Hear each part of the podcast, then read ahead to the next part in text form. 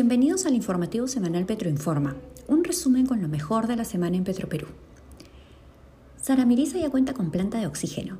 Nuestra empresa entregó a la direza Loreto la administración de esta nueva planta que ya se encuentra atendiendo a los habitantes de la provincia Datem del Marañón en Loreto, vecinos a nuestras operaciones del oleoducto norperuano. La Autoridad Portuaria Nacional valida la eficiencia del terminal Bayobar a través de un acta de supervisión ambiental sin hallazgos, lo que reafirma el compromiso de Petroperú con el cumplimiento de las obligaciones y normas ambientales.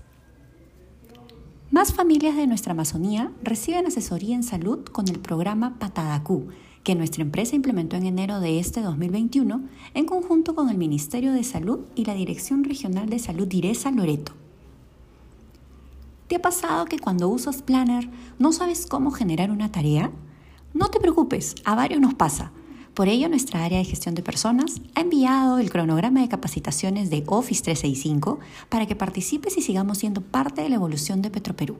Revisa los mensajes de comunicación interna en tu correo. Aprovechamos para felicitar a nuestros compañeros Orlando Valiente de Mantenimiento y a Esteban Eche de Refinación por cumplir 35 años en esta gran familia. Qué orgullo tenerlos en Petroperú.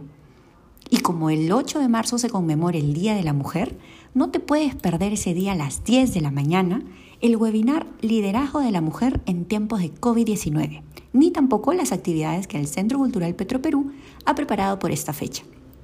Síguelo en Facebook e Instagram y compártelo con tu familia y amigos, porque en Petroperú la energía no tiene género. Este fue tu informativo semanal Petroinforma con un resumen de lo mejor de la semana. Hasta el siguiente viernes.